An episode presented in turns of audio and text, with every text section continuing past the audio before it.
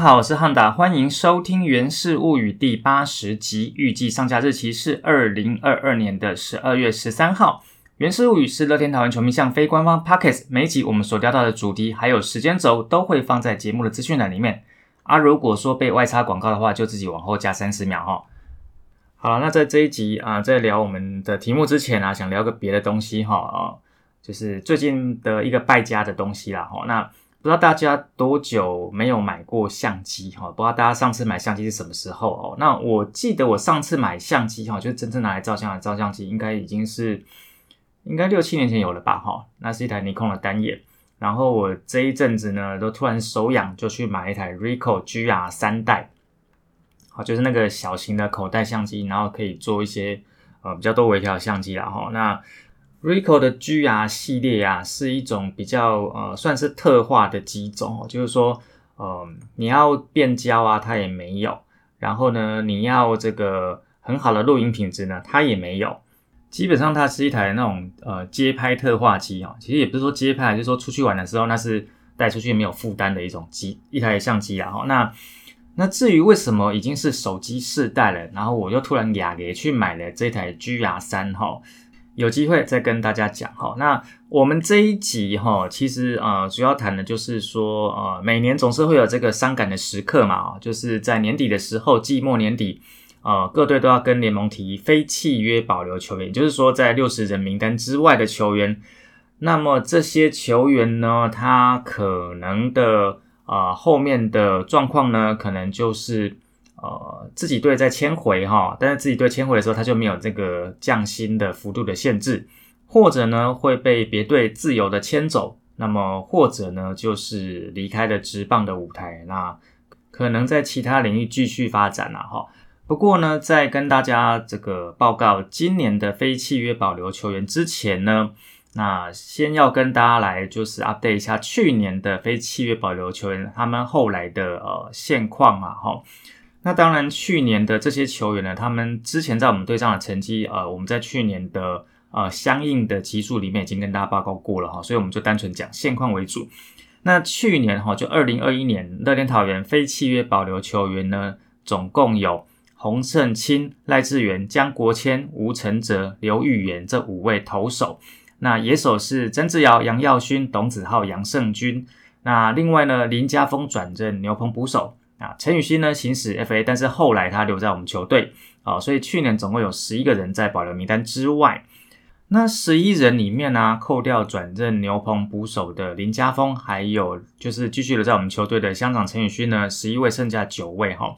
那九位里面呢，我先跟大家报告，有两位后来就没有在职棒圈。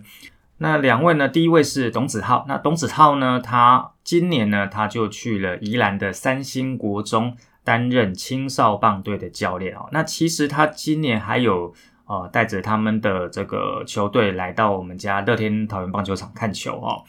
然后呢，杨胜军哈就是之前的杨代军嘛，那他今年则是到了启地山虎的城棒队哦。那这是两位后来就呃应该说至少在今年是没有在职棒领域的呃我们的前球员。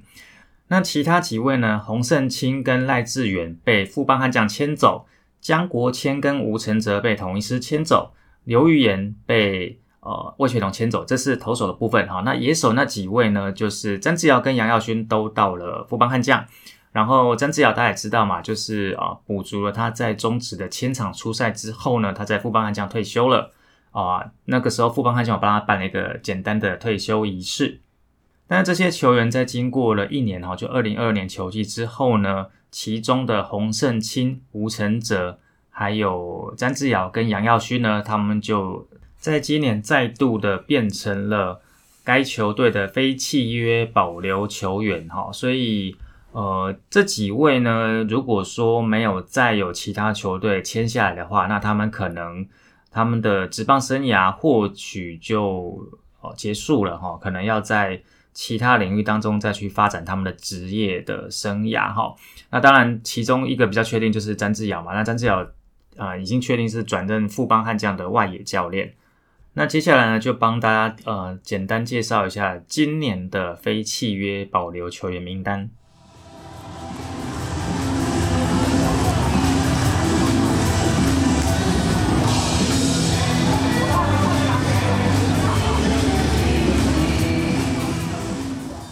好，那首先呢，先跟大家报告一下，呃，乐天桃园球团今年所提出来的非契约保留球员哈。那今年我们总共有六位哈，分别是尤朝维、林之玉、曾奇、张明祥、李成真，还有何义龙这六位哈。那本来呢，照惯例是联盟要在十一月底哈，就是说各队要提出六十人的契约保留球员名单。那今年因为疫情的关系，所以延后到十二月九号啊，没有在这个名单里面，基本上他就是自由球员，他可以跟原球团或其他球团接触哈。那他跟原球团接触的时候，其实哦，薪水也不会受到原来的那个。薪资减少的限制哈，因为如果你还是契约球员的话呢，隔年的降薪幅度不得超过前一年的百分之三十。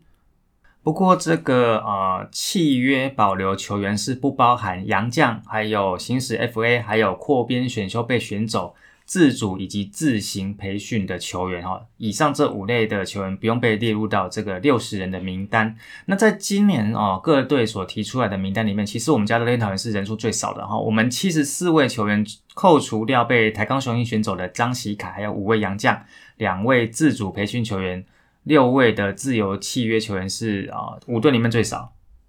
那这六位的名单，我稍微排列排列组合一下哈，就是分为野手跟投投手跟野手了哈。那投手的部分就占了其中五位哈，就是李成真、何义龙、曾奇、张明祥、尤朝伟。野手是林之玉。那一一来跟大家报告一下他们在呃我们球队这边留下的成绩哈。首先第一位是李成真，那李成真呢是呃投手右投右投右打一百八十五公分八十五公斤。两千年出生的球员哈，他是我们家在二零一九年第二轮所选进来的投手。他在初登场是二零二一年的十一月十九号。那他在一军的成绩哈，其实就只有在去年就二零二一年这一天，呃，这一年哈，他总共也就出赛了一场。那那一场是先发投了三点二局哈，面对十六个打席投了六十七球，被打两次安打，但是有四次的四外球，两次的三振。失了一分是则失分哈，基本上就是在这场比赛他的控球哈很不稳定，那因为这一场表现不好，所以他就也就没有再获得第二次的机会啦。那在今年就被释出了哈。那他今年其实，在二军啊，老实说成绩也不是很优哈，三十八局的投球局数里面。啊，每局被上垒率 WHIP 是一点七六，防御是六点一六啊。那呃，如果说以二零一九年当初第二轮签进来，等于说球队最球队对他的期望应该是蛮高的啦。那只说这样的成绩感觉是蛮可惜的哈。那第二位呢是何义龙哈，他是两千年出生。啊，右投右打，一百七十九公分，七十七公斤的投手。那他是我们家的天桃园二零二一年的第七轮哈，呃，算是在历年来的第七轮的其中一员哈。那大家都知道，就是说我们队对于第七轮好像大家都会多一点点期待哈，比如说像黄子鹏跟蓝英伦哦。不过他进来我们球队之后呢，完全没有在一军出赛的任何经验哦。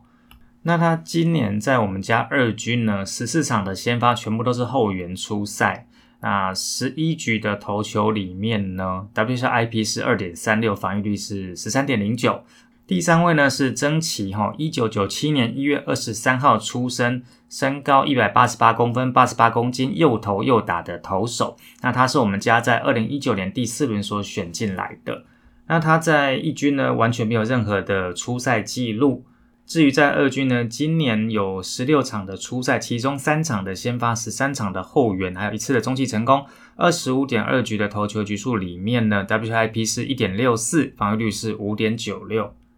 第四位呢是张明祥，哈，一九九六年出生的选手，身高一百八十三公分，七十八公斤，右投左打，不过他的位置是投手啦，哈。他是二零一五年第九轮选进来的投手，他的初登板的日期是二零一六年的十月九号。那张明祥其实在这两年都没有出赛，在一军的出赛记录哈，也就是说他上一次在一军出赛已经是二零二零年的事情了。那其实他在二军呢，也是二零二一年之后就没有出赛哈。那基本上他这个算是受伤的关系。啊，只是说他在积极复健的时候，但是在今年球季一开始的时候又很衰哦，因为他在今年的一月三十号在自主训练的时候不慎骨折，结果在等于说在球季还没有开始的时候就等于就报销了，就今年整年都是报销的，那也就在季末的时候呢被释出了。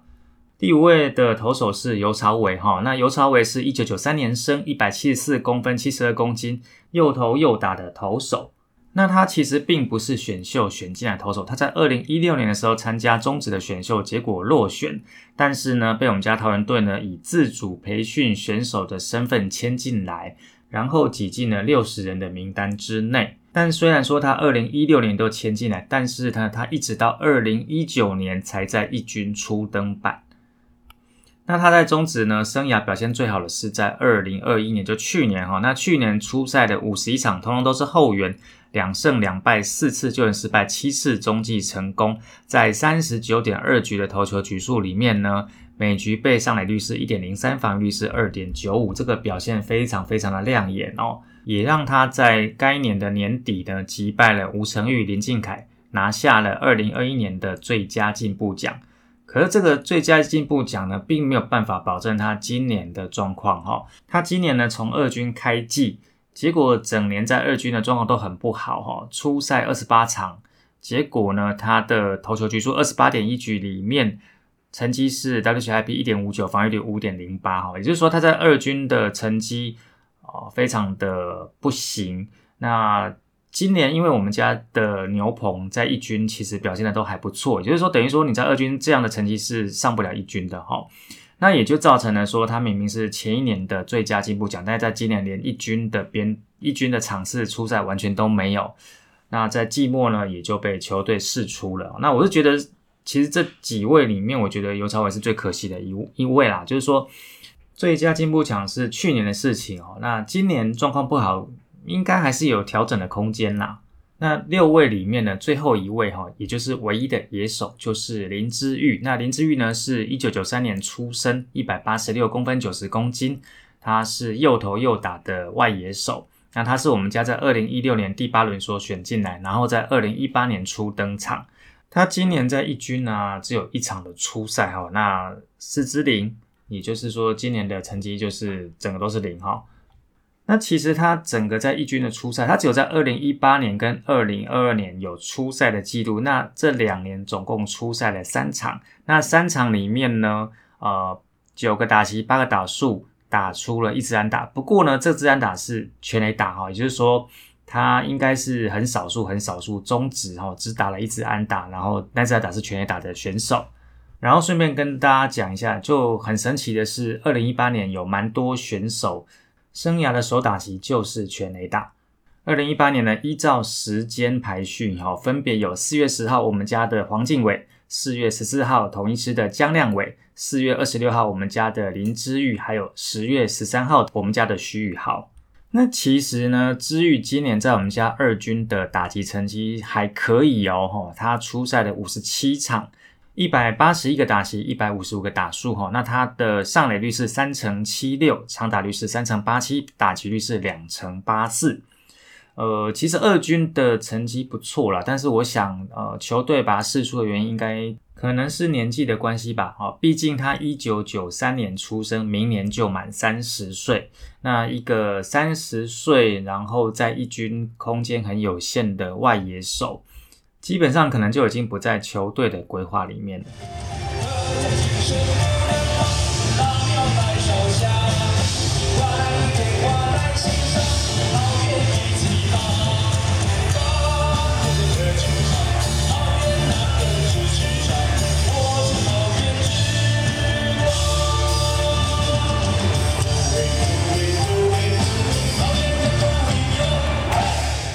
其实球团今年在公布非契约保留名单的这个公告呢，呃，最后一句话呢，他有写的是说，球团感谢以上球员的贡献，但皆不排除与这六位球员续约之可能性。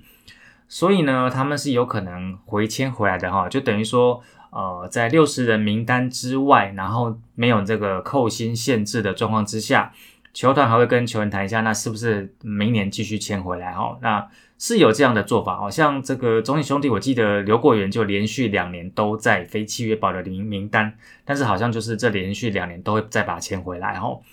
那我们这边呢，以我们这几位选手的状况来讲的话，其实像林志玉的状况是还可以，但是就年纪考量，就应该不在球队的规划里面哈。那不然的话，你说像尤朝伟，或者是说像张明祥，可能都有机会再签回来看看吧。哈，那尤朝伟就是我们前面所说的，因为他前一年才是最佳进步奖。那如果说你这么快就放弃一个最佳进步奖投手，我是觉得蛮可惜的啦。那张明祥是今年就骨折嘛，整季报销。那明年呢，或许他还有机会再回到球场上，那看看说是不是还有机会再呃在球场正常的投球，那甚至回到一军上吧。我觉得。我自己的感觉啦，就是说，假设要回签的话，可能是这两位哈。那这个非契约保留球员名单呢，就等于说，哦，放在这边的名单，各队都可以自由接触嘛哈。那哦，像我们这一集就跟大家报告说，今年我们只有六个人哈，我们其实五队最少哈，那其他队的人数都很多哈，像人数次少的魏全龙有十一位，中戏兄弟十二位，统一师十三位。然后副帮悍将整整有十七位哈，那剩下四队的这些人啊啊，其实我们也球团也都可以自由去跟他们做接触。那当然有一些是他们跟球团等于说已经讲好要回签，比如说我前面刚刚讲到的刘桂远哈，那像中信兄弟这边的全呃名单有王子安、郑家燕、李嘉诚、林瑞祥、黄宏毅、周磊、吴斌宏、林明杰、张胜豪、张志强、黄君玲跟刘桂元。那统一师这十三位有吴承泽、杨周密、林威志、林航、方建德、张俊凯、郭俊伟、蔡真宇哦，不是我们家那个蔡振宇，是蔡真宇、吴杰瑞、谢修全、罗国荣、林俊汉、潘武雄哦。那像他给潘武雄这个就是隐退的嘛，这个方案名单是很合理，但是你要签他也不太可能。然后副帮悍将有十七位哈，林永祥、陈宏文、林义祥、张耿豪、王耀林、张瑞林、洪胜清、林博佑、林坤生、林宪章。林义全、许成明、周义成、詹志尧、杨耀勋、高国辉、高孝义。魏全龙有十一位哈，尤忠儒、陈良志、廖文阳、林义豪、陈明轩、刘崇胜、林义腾、林旺卫、高怀安、曾桃荣、陈正阳。那像林旺卫，就是说他就要隐退了，等于说他的球员生涯就到此结束哈。那这些球员我们都可以呃去接触。那我想大家。最瞩目的应该就是富邦悍将那几位哈，特特别是像陈宏文哈，那呃这两天呢，就是有一个照片，就是陈宏文跟林坤生呢，他们去日本玩，然后他们找了我们家的古球保健二教练在那边参叙哈，因为古球保教练本来是在富邦悍将去年球季之后呢，我们才把古球保教练请过来。当然你要说这个是前同事的参叙，还是说？可能的投石问路，那就让大家自由发挥去联想哈。那当然，呃，记者在问我们家的领队普伟清的时候，那普林队他也不否认说，其实球员这边有在跟陈宏文这边接触，说看能不能签过去哈。那当然，照片里面还有另外一位是林坤生嘛哈。那呃，林坤生的形象，当然大家有各自的想法哈。那但老实说，我们球队缺捕手哦，这也是事实。所以呢，如果你是球团高层的话，你会想要签林坤生吗？这个答案呢，就让大家自行思考喽。好，那以上呢就是本集的原始物语，感谢大家收听，咱后期空中再相会希我见拜拜。